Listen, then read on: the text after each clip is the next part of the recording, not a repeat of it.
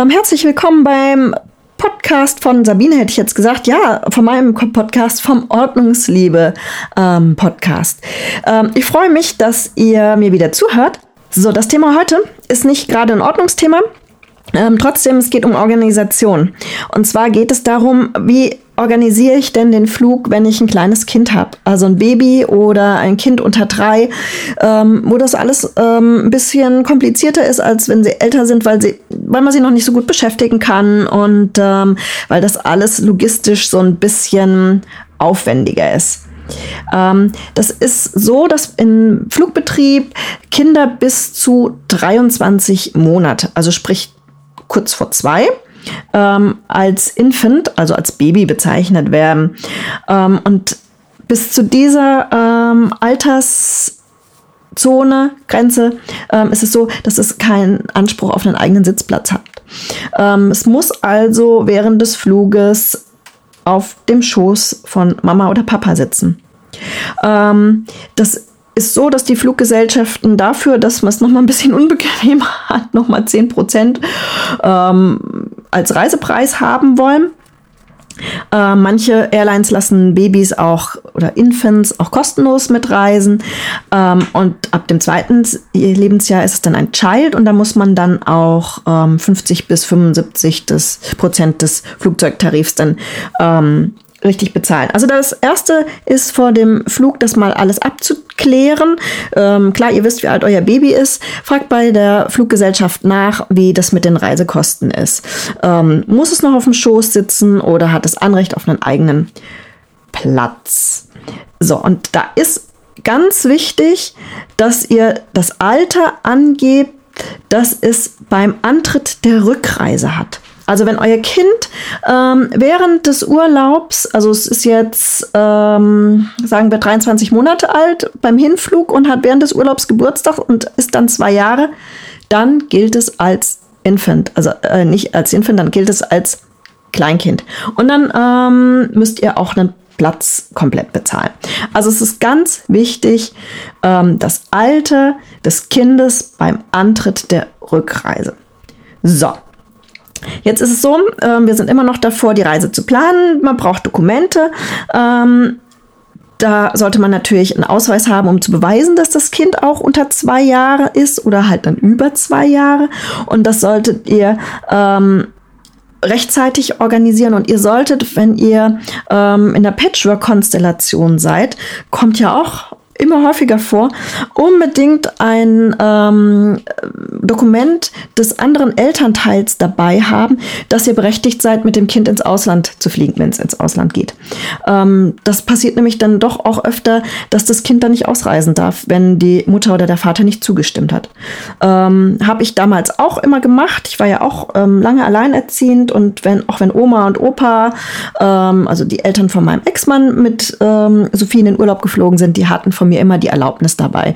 Nicht, dass äh, die dann Probleme irgendwo bekommen. So, dann sollte man ganz wichtig auf das Timing achten. Ähm, es ist so, dass kleine Kinder ja einen gewissen Schlafrhythmus hat und wenn man den Flug auf die Schlafenszeit legen kann, dann ist das natürlich super. Also ein Flug, der nachts geht, ähm, ist natürlich klasse. Da schläft das Kind die meiste Zeit und muss nicht irgendwie bewegt werden oder hin und her getragen oder so. Ähm, und wenn ihr so einen, meist, es gibt ja ganz oft so Flüge, die dann so um 4 Uhr morgens starten und so, ähm, da wird das Kind natürlich wach beim Einchecken und so. Dann lasst es, soweit es schon kann, rumlaufen ähm, am Flughafen. Dann lasst es sich nochmal so richtig auspowern, rennen, macht ein paar Spiele mit ihm, bringt es dazu, dass es sich bewegt und dann auch richtig müde ist, um dann nochmal so drei, vier Stündchen im Flieger zu schlafen. Denn je länger die Reise, desto glücklicher seid ihr, wenn das Kind schläft und gerade wenn es noch klein ist, ähm, seid ihr wirklich glücklich, dass es auf eurem Schoß nicht die ganze Zeit rumruckelt.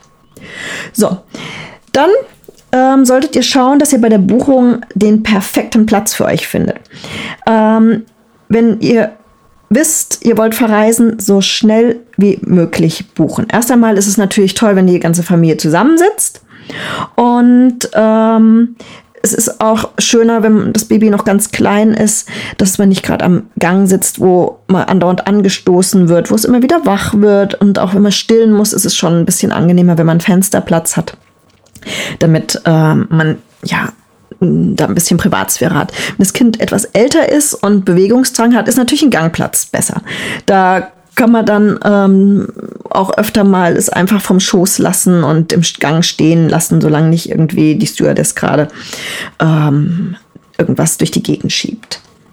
So, ähm, beim Einchecken könnt ihr dann fragen, ob es vielleicht ähm, noch einen freien Platz irgendwo gibt. Also ist ja oft so, dass äh, Flüge nicht ganz voll gebucht sind und dass es irgendwo noch äh, leere Plätze gibt. Vielleicht kann man euch dahin platzieren, dass man irgendwie noch eine Aufzweichmöglichkeit hat, ähm, um da ein bisschen Gepäck zu verstauen oder so. Ich meine, die meisten Plätze sind ja äh, echt eng mittlerweile. So, ähm, ist das Baby noch ganz klein, dann gibt es bei ganz vielen Fluggesellschaften so ein Bassinet, so ein Babykörbchen. Ähm, da, das ist so ein ja, Schlafkörbchen. Ähm, da muss man also nichts extra mitbringen. Und ähm, die meisten Flieger haben nur so eins, maximal zwei. Also ihr solltet das im Vorfeld ähm, mit buchen am besten. Ruft bei der Airline an, denn die werden, ähm, soweit ich weiß, nur auf den Plätzen am Notausgang normalerweise vergeben. Und ähm, das ist natürlich gemütlicher für alle. Äh, das Baby hat ein Bettchen, der Rest der Familie Beinfreiheit. Ähm, ist auch so eine Sache, die ihr im Vorfeld mit der Airline klären solltet. Ähm, ist eine ganz bequeme Sache. Ähm, wenn das Kind ein bisschen größer ist, dann nehmt ihr einfach einen Autositz mit. Äh, da kann es dann ganz bequem drauf ähm, angeschnallt werden. Also so Maxi-Cosi oder sowas. Ähm, da, oder ihr müsst schauen, dass äh, das Kind auf dem Schoß sitzt, wenn ähm, Start, bei Start und Landung, damit es einfach mit angeschnallt werden kann bei euch. Also da, denn auch beim Flieger, das dürft ihr einfach nicht vergessen, es gilt immer Sicherheit first. Ähm, ich habe auch lange Jahre mir immer gedacht, boah, diese ganze Anschnallaktion und was soll das denn und so. Wenn ihr einmal in so ein richtiges Luftloch gedonnert seid und ähm, das Gefühl habt, es hält euch nicht mehr auf den Sitzen, dann wisst ihr warum. Und ähm, gerade so ein kleiner Körper, das kann so unschön enden. Also, das ist ganz, ganz wichtig. So, ähm, dann was ihr unbedingt machen solltet, ähm, ihr dürft zwar meistens einen Kinderwagen mitnehmen in Flieger, aber ich finde, ich habe es immer angenehmer gefunden, das Baby äh, in der Trage zu haben, beziehungsweise in einem Tuch. Das macht es so viel einfacher am, ähm, äh, ja, äh, Flughafen, äh, rein, raus, hin, her.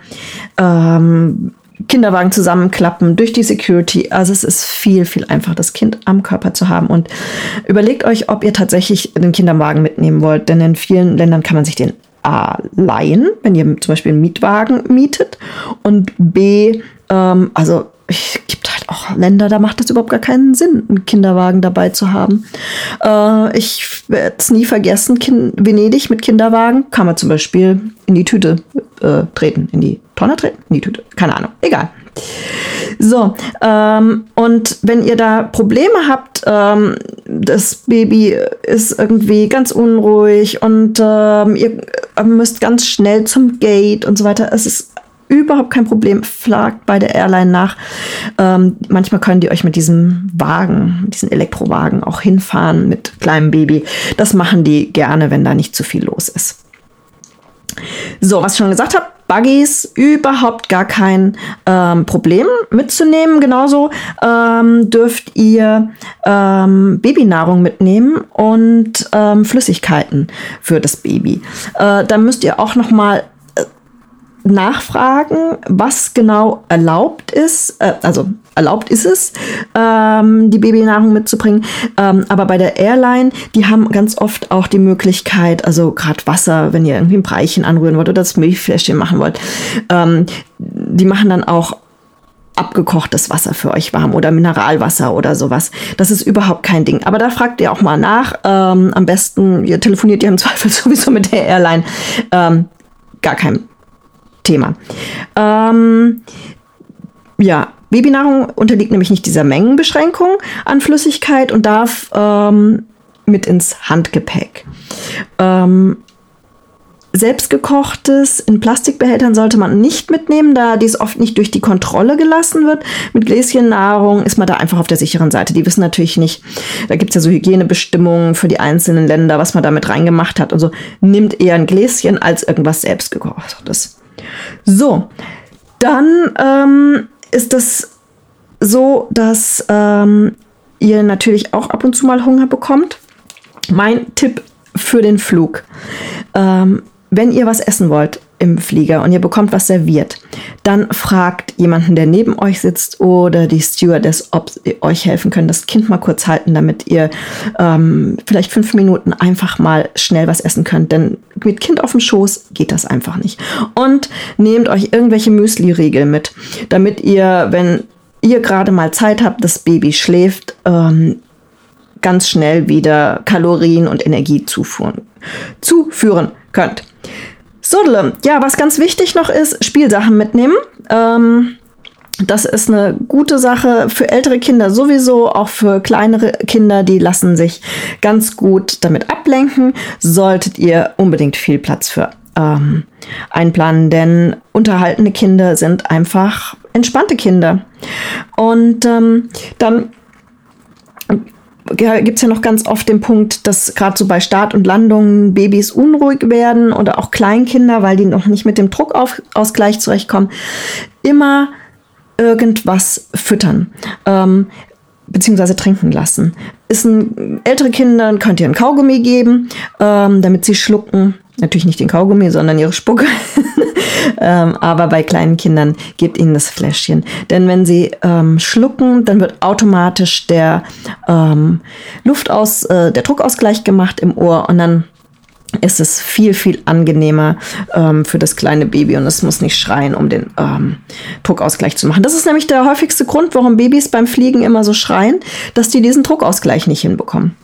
So, und ansonsten ähm, kann ich euch nur eins sagen, bleibt entspannt. Ähm, alle Menschen, die in diesem Flieger sitzen, waren selbst mal kleine Kinder. Und äh, wenn sich da irgendjemand ähm, drüber aufregt, dass euer Kind unruhig ist, schreit oder was auch immer, entspannt bleiben, nett lächeln. Ähm, alles ist gut. Ihr macht das alles total richtig. Ja, und ähm, ich wünsche euch einen wunderschönen Urlaub. Ähm, vielleicht helfen euch ja meine Tipps weiter. Organisiert in den Urlaub mit Kindern ähm, zu reisen es gibt da bestimmt noch ein paar andere gute Tipps und Tricks. Äh, da bin ich mir ganz sicher. Da habe ich bestimmt was vergessen. Denn ich muss gestehen, meine Tochter ist mittlerweile ein bisschen älter. Und ähm, da ist hauptsächlich eines wichtig: das Handy ist dabei oder der iPod äh, und die Kopfhörer. Alles andere ist egal. Ach ja, und Hauptsache es gibt noch was zu essen. Jo, also, macht's gut. Ähm, schaut bei mir auf dem Blog einfach nochmal vorbei. Da gibt's noch ein paar andere Tipps und Checklisten zum Thema Reisen. Und dann ansonsten wünsche ich euch einen ganz wunderbaren Sommer. Macht's gut, ihr Lieben, und wir sehen uns hoffentlich demnächst wieder auf ordnungsliebe.net.